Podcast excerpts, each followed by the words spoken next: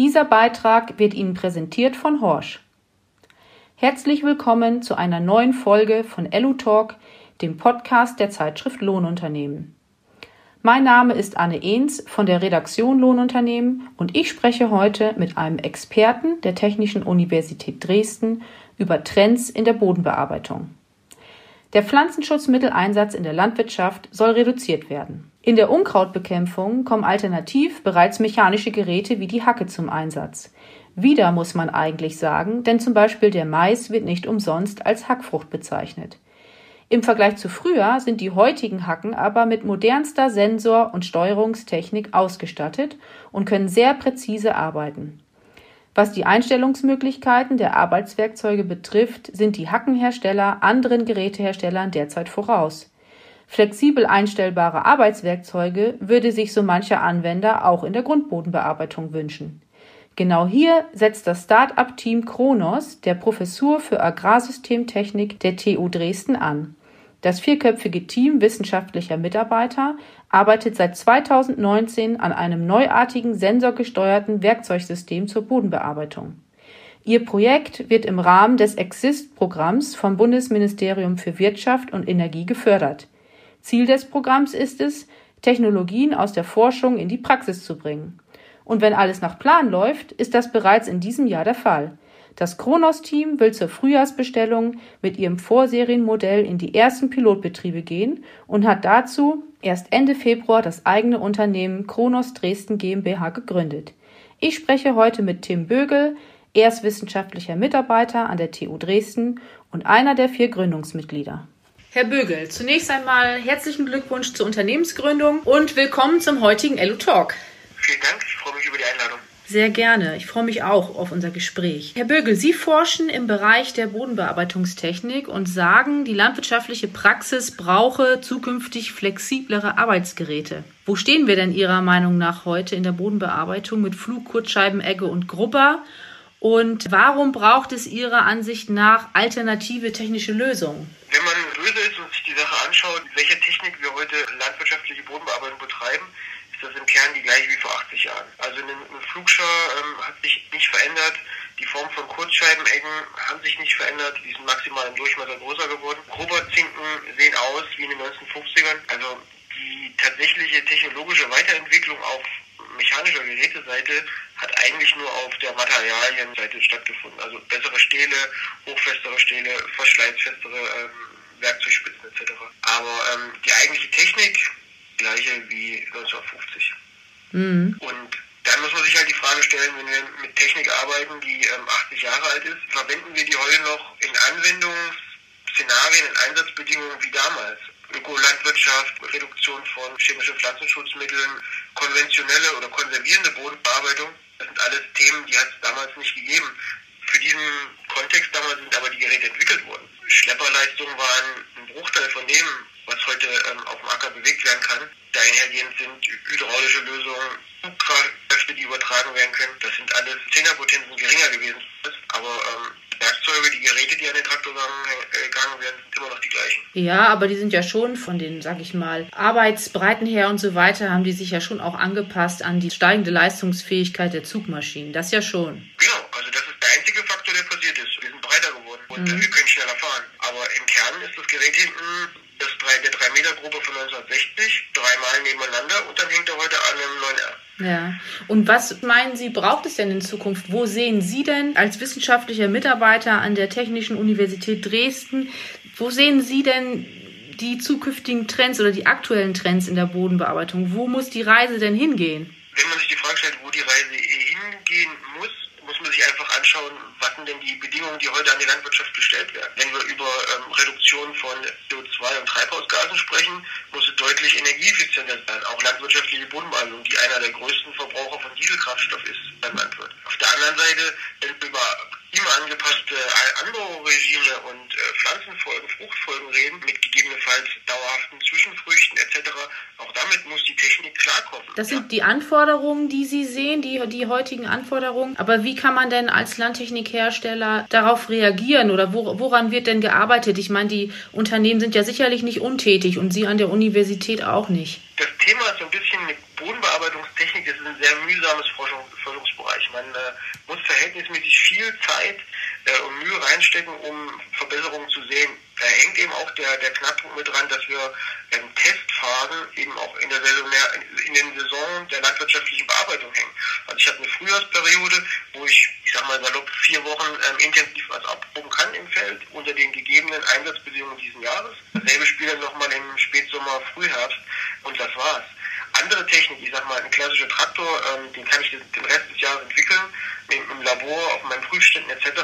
Aber mit tatsächlich landtechnischer Bodenbearbeitungswerkzeugen ist das mit Laboren und Simulationen immer noch schwierig. Ja. Mhm. Aber wo sehen Sie denn jetzt die Trends, die Alternativen? Also im Markt richtige Trends sieht man meiner Meinung nach nicht. Was viel gemacht wird, ist, man versucht bestehende Geräte in den Grenzen intelligenter zu machen, mhm. mit einer Isobus-Steuerung zu versehen, damit er für den Anwender leichter einzustellen geht. Mhm. Aber die tatsächlichen Wirkprinzipe ähm, dieser Maschinen fasst eigentlich keiner an. Aber wenn ich mir die modernen Hacken angucke, die ja auch ein Revival erleben gerade, dann geht es ja im Bereich Hacktechnik, sieht man ja jetzt ähm, viele sensorgesteuerte Geräte, die sehr präzise arbeiten können. Da gibt es jetzt mittlerweile auch Technologie, wo es darum geht, einzelne Arbeitswerkzeuge an der Hacke individuell einstellen zu können und das äh, automatisiert. Hacktechnik ist tatsächlich so ein Leuchtturm. Im Kern verwenden die aber trotzdem auch noch Hackwerkzeuge, wie wir sie schon immer verwendet haben. Nur ähm, dort kommt eben die Symbiose mit, ich sag mal, einer Bilderkennung, einer Sensorerkennung, um gezielt zu unterscheiden, ist es Pflanzenreihe oder nicht, ist es ein Beikraut oder eine Nutzpflanze oder nicht, um dann die althergebrachte technische ähm, Metall-Boden-Interaktion, also das Werkzeug durchzuziehen, ähm, dann auszulösen. Das ist so ein bisschen, man setzt eben auf das bestehende, auf die bestehende mechanische Lösung eben eine intelligente, notwendige ähm, Sensorik und Steuerung und kann damit natürlich das Einsatzspektrum deutlich erweitern. Aber das ist doch theoretisch dann auch für die typischen Bodenbearbeitungsgeräte der Grundbodenbearbeitung auch denkbar, oder? Das ist denkbar, aber da ist der große Knackpunkt die Sensorik. Ackerbaulich macht es sicherlich Sinn, nach ähm, Bodendichte, Verdichtungszonen, Bodenarten oder Feuchten den Flug tiefer zu stellen, den Grubber flacher zu stellen, ähm, etc. Aber da mangelt es massiv an der Sensorik.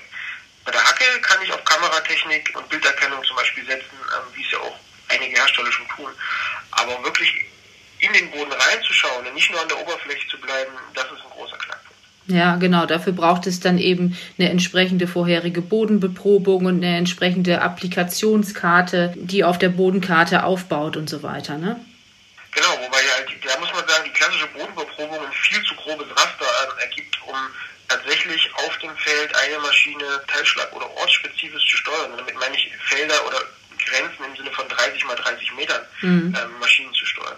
Klassische Bodenbeprobung ähm, ist wesentlich drüber in ihrer Auflösung. Also sehen Sie das in Zukunft eigentlich noch nicht? Da wäre auf jeden Fall ein großer ähm, Schritt getan, erstmal Bodenbeprobung engmaschiger zu machen, wenn das einfacher und günstiger geht. Aber tatsächlich, um die Maschine in Echtzeit zu steuern, wäre eigentlich immer ein unmittelbar mit dem tatsächlichen Prozess verbundene Sensor immer leistungsfähiger, weil ich dann halt auch auf eine Bodenfeuchte, die tagesaktuell ist, ähm, reagieren kann und nicht auf eine Karte ähm, reagiere, die auf Daten basiert, die vor einem Jahr sind. Sie selbst haben ja jetzt mit Ihrem Forschungsteam zusammen ein neues System entwickelt, ein, ein Bodenbearbeitungsgerät beziehungsweise ein komplettes System, was auch Kameratechnik beinhaltet. Vielleicht können Sie uns dazu ein bisschen mehr sagen, weil da geht es ja auch um Automatisierung und ich glaube auch um das Thema Elektrifizierung in der Bodenbearbeitung. Wir haben, wir kommen eigentlich aus der, aus der klassischen Fragestellung, wie kann man Bodenbearbeitungsprozesse, Bodenkrümeln, Bodenmischen energieeffizienter machen. Und da sind wir eben auf eine Kombination von verschiedenen Werkzeugen und Anordnungen von Werkzeugen gekommen, die auf ein anderes Wirkprinzip setzt als ein klassischer Grubber oder eine Kurzscheibenecke. Anstelle von dieser klassischen Biegebelastung ähm, und Druckbelastung auf dem Boden setzen wir auf eine Schubdruckbelastung. Das hat den, den Vorteil, dass die Kräfte zum Bodenkrümeln beispielsweise wesentlich geringer sind, ähm, die man aufbringen muss. Das heißt, wir hatten dort einen Ansatz, ein anderes Wirkprinzip ähm, umzusetzen in einer Maschine, drei Meter Arbeitsbreite und sind dabei, ähm, während wir dort ähm, in, die, in die sich geforscht haben, eben auch drauf gestoßen mit den Prototypen, mit den Funktionsmustern, dass wir nicht nur effizienter krümeln können, sondern auch über die, die Drehzahlen, über die ähm, Relativgeschwindigkeiten der Werkzeuge zueinander auch massiv auf das Arbeitsergebnis und die Intensität reagieren können. Das heißt, wir konnten oder können aktiv die die Arbeitsintensität des Gesamt, der gesamten Bodenbearbeitung unseres Gerätes steuern. Wollen wir weniger intensiv arbeiten, weil es ackerbaulich gar nicht notwendig ist, sehr viel Feinerde zu erzeugen. Wenn wir viel oder wenig ähm, organische Masse einarbeiten, Stichwort Erosionsschutz etc., Rottesteuerung, das sind dann die ackerbaulichen Anforderungen, die man ganz speziell damit erreichen kann. Ihr Bodenbearbeitungsgerät besteht aus verschiedenen Arbeitswerkzeugen, die dann zum Teil eben nicht ziehend arbeiten, sondern Sie sagten schiebend. Sie haben recht, wir haben sozusagen eine Kombination aus rein passiv gezogenen Zinkenwerkzeugen und zwischen den Zinkenreihen oder zwischen den Zinken an sich laufen rotierende Werkzeuge. Die ziehen sozusagen diesen Erdbiomassestrom äh, ähm, zwischen den passiv, passiven Zinken und den aktiven rotierenden Werkzeugen durch durch einen, quasi durch einen Zwangsspalt. In diesem Zwangsspalt ähm, passiert es, dass man eben nicht nur eine Zugbelastung ähm, auf dem Bodenstrom hat, sondern auch gleichzeitig eine Schubbelastung. Das heißt, man, man drückt, das ist der Klassiker ist, im Garten, wir haben harten Boden, einen Krümel und liegen, den sie zerdrücken wollen, gehen wir auch mit dem Fuß drauf und bewegen den nach rechts, links. Sie geben dem, dem Bodenkrümel der Klude eine, eine, eine Druck und eine Schubbelastung, indem sie nach rechts, links drehen. Nichts anderes passiert in unserer Maschine. Mhm. Und das ist energieeffizienter, als nur zu ziehen quasi, ein Gerät hindurchzuziehen. Ganz genau, das ist das Aufbrechen und das Zerkleinern von Bodenaggregaten über diese Bodenmechanik ist energieeffizienter, weil man weniger Kraft braucht aus der Bodenmechanik, um den Boden so zu zerkleinern. Mhm. Damit wir uns das äh, und die Zuhörer noch besser vorstellen können, wie ist denn Ihr Gerätesystem jetzt konkret aufgebaut? Also ich habe einen Traktor. Genau, muss man sich quasi vorstellen, dass das Bodenbearbeitungsgerät sieht aus wie ein ähm, einreihiger Grubbe. Die Grubbe äh, Stiele haben ungefähr einen äh, Reihenabstand von 40 cm und genau immer zwischen zwei Grubberstielen, zwischen zwei Grubberhalmen läuft ein Rotor, eine Rotorhälfte mit Zinkenwerkzeugen, die ungefähr 100 Umdrehungen pro Minute in Fahrtrichtung quasi in Gleichlauf rotieren. Hat den Anschein von einer Fräse, hat aber mit einer Fräse nichts zu tun. Mhm. Und äh, kann ich auch noch eine Walze zur Rückverfestigung einsetzen? Ganz genau. Das ist dann die klassische Packerwalze zur Rückverfestigung und zur Tiefensteuerung. Maschine, genau optional verdichten. Ah, okay. Aber ähm, wie wird das Ganze denn angetrieben? Vom Traktor ganz klassisch?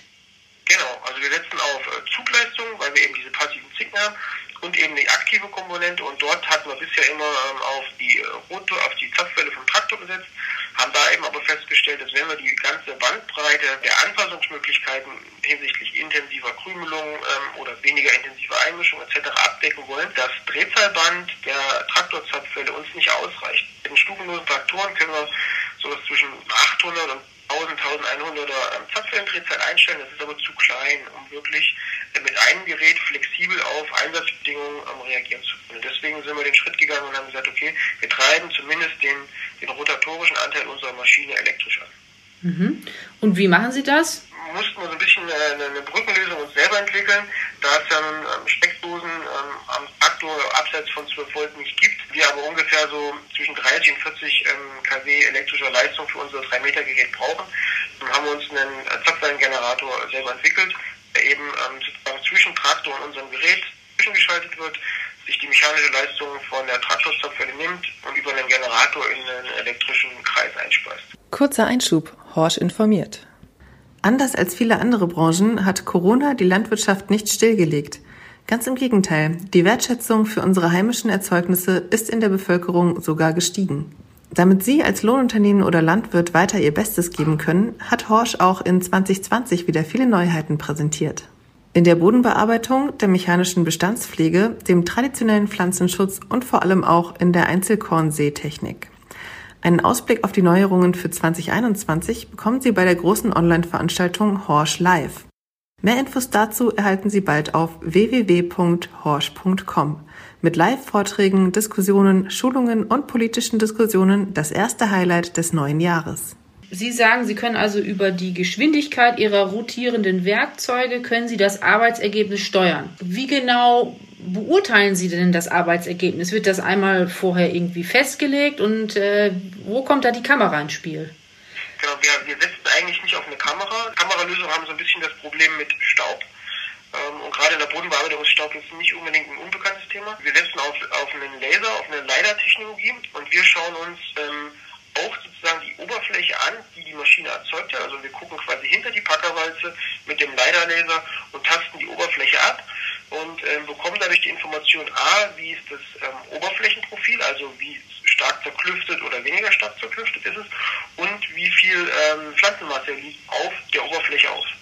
Und das gibt uns zurück die Rückmeldung, okay, ähm, wir können objektiv sozusagen feststellen, wir haben jetzt eine Bodenbedeckung von 30 Prozent mit Biomasse und wir haben eine ähm, Rauigkeitsklasse von 10 beispielsweise auf einer Skala bis 100. Und ähm, der Landwirt muss sozusagen am Anfang ähm, für seine Anwendung sozusagen mal eine, eine Testbahn ziehen, muss sagen, okay, ich möchte jetzt hier eine Stoppelbruch machen, das reicht mir von der von der Grobheit und von Einmischung, so möchte ich es haben kriegt er im, im Terminal die Werte angezeigt und sagt, okay, die bitte konstant halten. Damit erkennt das System, okay, das ist meine Wunschgröße. Und wenn er jetzt den Rest des Feldes fährt und da eben Abweichungen kommen durch Bodenartunterschiede, Feuchtunterschiede, Fahrgeschwindigkeitsänderungen, Berghoch, Bergrunde etc., das immer Auswirkungen auf das Arbeitsergebnis. Unser Sensor detektiert das, gleicht das mit dem vorgegebenen Istwert des Fahrers ab und wenn dort eben ähm, Abweichungen entstehen, regelt das System das automatisch raus. Wenn Sie von Bodenfeuchte sprechen, dann heißt es nicht, dass ich die Bodenfeuchte messe, sondern was am Ende wirklich als Arbeitsergebnis da liegt. Ganz genau. Die mhm. Bodenfeuchte hat nur im eigentlichen Arbeitsprozess in der Zerkleinerung und der Mischung ein anderes, also maßgeblichen Einfluss und erzeugt zwangsläufig immer auch ein anderes Arbeitsergebnis. Das heißt, wir schauen uns sozusagen nicht an, ähm, wie die Bodenfeuchte vorher ist, sondern wir schauen immer hinter das Gerät und sagen, okay, ist dieses Arbeitsergebnis, was du gerade erzeugt hast, egal wo das herkommt, ähm, ob das toniger oder sandiger Boden war, ist das deiner Vorgabe? Bei Nein, okay, dann ändern wir was an unseren Parametern. Und das ganze System arbeitet doch sicherlich georeferenziert. Das heißt, Sie können auch die Arbeit komplett dokumentieren, richtig? Ganz genau. Da ist ein GPS-Sensor mit auf der Maschine verbaut. Also man kann nachträglich genau sehen, welcher Stelle im Feld man welches Arbeitsergebnis erzeugt hat und dazu hinterlegt auch, wie viel ähm, Rotationsleistung unserer Maschine dafür notwendig war. Wie viel Leistung braucht denn Ihr Gerät durchschnittlich, also elektrische Leistung und wie viel Leistung muss noch der Traktor liefern an Zugleistung? Im Gesamtleistungsbedarf sind wir ungefähr vergleichbar mit einem 3 Meter Schwerprobe. Wir brauchen ungefähr ein Drittel der Zugkraft, ungefähr 30 Prozent der Zugkraft muss immer noch vom Traktor kommen. Der Rest der Leistung ist sozusagen Farbfälle, Generator und dann in unsere rotatorische Leistung von unseren äh, Zehnrotoren. Die Leistung des Rotors hängt maßgeblich davon ab, wie intensiv man arbeiten möchte. Möchte mhm. man, ich sag mal, nahezu Sattbildqualität erzeugen, um mal direkt eine Zwischenfrucht einzusehen, ähm, etc. oder stark einzumischen, dann ähm, haben wir einen Leistungsbedarf bis ungefähr 40 kW von unserem 3-Meter-Gerät.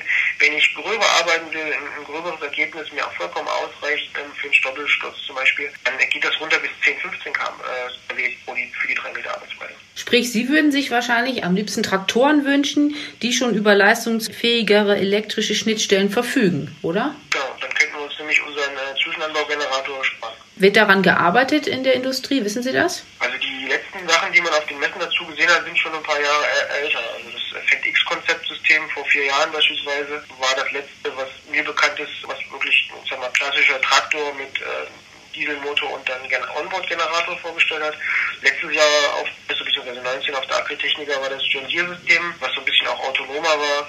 Inwieweit das tatsächlich serienmäßig von John Deere entwickelt wird, weiß ich nicht, aber unser System würde an solche Traktoren sofort passen. Lassen sich denn eigentlich auch Ihre Arbeitswerkzeuge automatisch einstellen oder betrifft das lediglich dieses Konzept rotierende Werkzeuge? Bei unserer Lösung ist es so, unsere, ich sag mal, unser Einstellparameter ist die, äh, ist die Rotationsgeschwindigkeit. Mhm. Ähm, wenn man dahin kommt und sagt, man hat beispielsweise äh, Grober mit veränderlichen Geometrien an den Scharen, dann kann man das damit auch machen was es heute gibt oder was auch von, von einigen Herstellern ähm, schon vorgestellt ist, dass man quasi die Arbeitstiefe des Groberfeldes während der Fahrt variieren kann. Das könnte auch ein Ansatz sein, nur ist da halt wirklich eher die, die, das Thema, wo macht es ackerbaulich Sinn, die Arbeitstiefe des Grobers während der Fahrt tatsächlich anzupassen. In unserem Gespräch jetzt kam mir auch das Thema Tractor Implement Management nochmal in den Kopf. Ähm, es gibt ja auch Ansätze, dass man über die Arbeitsgeschwindigkeit das Arbeitsergebnis steuert. Das ist richtig. Also ein bisschen unsere äh, Erkenntnis aus den Gesprächen, wenn wir mit unserem System beim Landwirt waren, Flächenleistung ist eben maßgeblich an der Arbeitsbreite und der Fahrgeschwindigkeit äh, gekoppelt. Das ist der Inbegriff. Und ihn zu zwingen, langsamer zu fahren, damit er das optimale Arbeitsergebnis erreicht, war bei vielen eher weniger starken Interesse, um es vorsichtig zu sagen. Und welche konkreten Vorteile bietet Ihr System jetzt gegenüber den, der gängigen Bodenbearbeitungstechnik? Sie hatten schon über Kraftstoffeinsparung gesprochen. Welche Vorteile gibt es noch und können Sie da ähm, ein paar Zahlen vielleicht zu nennen? Also wir sehen unsere Vorteile ähm, vor allem in, ähm, ich sag mal, klimaangepassten Landwirtschaft, das heißt in Thematiken wie ähm, trockenen Dürrejahren, wie wir es die letzten Jahre zum Teil stark gesehen haben. Der Charme unseres Wirkprinzips ist eben, dass wir mit sehr trockenen, ähm, windigen Böden äh, sehr gut klarkommen, also die wir noch eine ausreichende Verkleinerung auch dann erreichen, wo klassische gezogene Technik ähm, gerne auch dann an, an, ihre Grenzen gerät. Wo wir auch große Vorteile sehen, ähm, ist im Einsatz mit ähm, viel Biomasse noch auf dem Feld, also das Thema Verstopfen wenn äh, da quasi noch ein, ein, frischer, anderthalb Meter starker ähm, Ackersenf stand. Ähm, solche Themen, solche Problemstellungen haben wir bei unserer Maschine nicht. Das heißt, von der Anwendungsseite her sehen wir das als starke Vorteile und ähm, von, vom ökonomischen her ist es unser Ziel, sozusagen in einer Überfahrt ähm, ein Ergebnis zu erzeugen, was der Landwirt mit mit konventioneller Technik erst mit mehreren Überfahrten oder noch mit mehreren Geräten und mehreren Überfahrten erzeugen kann. Das heißt also Zeit zu sparen, Überfahrten zu sparen, entsprechende Bodenverdichtung zu sparen, gleichzeitig aber, äh, weil wir eben nicht so viel Zugkraft brauchen, auch auf leistungsstarke, aber leichte Traktoren zu setzen. Jetzt ist Ihr, Ihr Gerät, Ihr äh, Prototyp ja, glaube ich, drei Meter breit. Sie arbeiten aber, glaube ich, auch an einer sechs Meter Variante. Inwieweit ist denn Ihr Gerät Ihrer Meinung nach auch für den überbetrieblichen Einsatz durch den Lohnunternehmer interessant? Drei Meter ist ja nicht so, es passt nicht so wirklich in seinen Fuhrpark, würde ich jetzt mal behaupten ist jetzt mal eine ungewöhnliche Arbeitsbreite, da gebe ich Ihnen recht. Ähm, wir hatten es, um, ein konkretes Beispiel zu nennen, wir sind ähm, Tests gefahren mit unserem System in der Gülle-Ausbringung und der Gülle-Einarbeitung, Frühsommer, April, Mai, ähm, Bestellung vor Mais. Klassische betriebsübliche Variante war ähm, bei dem Landwirt äh, mit dem Grubber und danach mit der Kreislegge, um danach die äh, Mais reinzudrillen. Das heißt, er hat mit dem Schleppschuhgestänge die Gülle rausgebracht, oberen Kreisecken ähm, Sattbettkombination mit den entsprechenden großen Arbeitsbreiten. Unser System mit drei Metern, wir haben sozusagen das Parallelfeld bestellt. Wir waren am Ende gleich schnell fertig.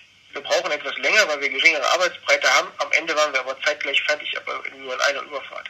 Mhm. Wir haben die gleiche Qualität erzeugt wie er mit zwei Überfahrten. Das heißt, wenn man das direkt vergleicht, ähm, sind wir gar nicht so viel schlechter, obwohl wir schmaler ähm, arbeiten. Mhm. Nichtsdestotrotz ähm, ist unser Konzept der Maschine von Anfang an auch darauf ausgelegt gewesen, auch sechs Meter Arbeitsbreit mit entsprechendem Klappkonzept ähm, abbilden zu können. Hm, wie schnell fahren Sie mit dem Gerät? Je nach Anwendungsfall 8 bis 12 km/h. Welche Vorteile bieten sich dem Lohnunternehmer vielleicht noch aus der Tatsache der Dokumentation und der Möglichkeit eben den Leistungsbedarf äh, genau abbilden zu können? Wir sind, Abrechnungs- und Dokumentationsaufwand angeht, den, den großen Vorteil, wir können sozusagen direkt im Nachgang hat der ähm, Lohnunternehmer den kompletten Einsatz ähm, digital abgespeichert als von mir aus Schlagkartei mit allen Zeiten. Das heißt, er sieht, was er erzeugt hat, welche Qualität äh, der Bodenbearbeitung er erzeugt hat und was er dafür an Zeit und an Kilowattstunden tatsächlich in den Bodenbearbeitungsprozess gesteckt hat. Also als Abrechnungsgrundlage den Auftraggeber unserer Meinung nach ähm, besser geeignet, als einfach nur noch Diesel abzurechnen. Auf der anderen Seite hat unser Gerät eben auch das Vorteil, wir sind keine, ähm, sag mal, Spezialmaschine für zum Beispiel nur Ackergrasumbruch, sondern wir können in den verschiedenen Anwendungen der Bodenbearbeitung über das Jahr gesehen eingesetzt werden. Vom normalen Stoppelbearbeitung bis hin zum ähm, Ackergrasumbruch oder ähm, Zwischenfrucht einarbeiten und Sattbettqualität erzeugen für Zwischenfrüchte beispielsweise. Mhm. Wo sind dann die Einsatzgrenzen von Ihrer Technik? Die Einsatzgrenzen sind vor allem bei feuchten, sehr klebrigen Böden. Das heißt, das Arbeitsergebnis, die Maschine funktioniert zwar dann noch, aber es hat mit tatsächlich sinnvoller ackerbaulichen Bodenbearbeitung dann wenig zu tun. Das ist so ein bisschen der Knackpunkt. Die Maschine ähm, ist zwar funktionssicher in diesen Bereichen, aber es ist einfach äh, die Grenzen. Ähm, und andere, der andere Bereich ist bei sehr sandigen, ähm, trockenen Böden. Da fehlt einfach ähm, für unser Wirkprinzip so ein bisschen die Griffigkeit des Bodens, um es mal so zu nennen, um es durch die Maschine durchziehen zu können. Und wie geht es jetzt bei Ihnen weiter? Ähm, wann geht denn Ihr Prototyp oder Ihre Vorserie, woran Sie gerade bauen, wann äh, werden Sie denn die ersten Praxiseinsätze vielleicht auch bei Lohnunternehmen fahren? Wir haben die letzten Jahre vor allem mit unseren mal, Forschungsmustern ähm, bei Landwirten Erfahrung gesammelt und das, ähm, die Erkenntnisse genutzt und über 2020 sozusagen die Vorsehmaschine ähm, konzipiert, die Kinder, Kinderkrankheiten behoben. Aktuell wird die ähm, bei uns in der Werkstatt zusammengesetzt und in der Frühjahrskampagne 2021 kommt sie bei den ersten Pilotanwendern ähm, zum Einsatz. Und planen Sie dann äh, mit Ihrem Gerät selbst auf den Markt zu gehen? Also wollen Sie es selber vermarkten oder denken Sie auch über Kooperation mit etablierten Landtechnikherstellern nach? Sowohl als auch. Also wir sehen das am Anfang natürlich, äh, werden wir da äh, selber in den Markt eintreten wollen, aber um eine gewisse ähm, ja, Breite und Verbreitung zu erreichen, können wir uns da sehr gut auch eine Kooperation mit etablierten ähm, Landtechnikherstellern vorstellen und sind mit einigen auch schon im Gespräch. Ja, das klingt doch super spannend und ich wünsche Ihnen erstmal ganz viel Erfolg äh, mit Ihrem noch sehr jungen Unternehmen. Ja, vielleicht können Sie uns noch verraten, wenn jemand äh, noch mehr Informationen haben möchte über Ihr Gerät, wo findet er diese? Also wir sind klassisch mit einer Website ist zu finden, www.kronos-dresden.de und ansonsten haben wir auch ein Instagram-Profil ähm, kronos.dresden, ähm, da kann man uns auch verfolgen. Ja, super.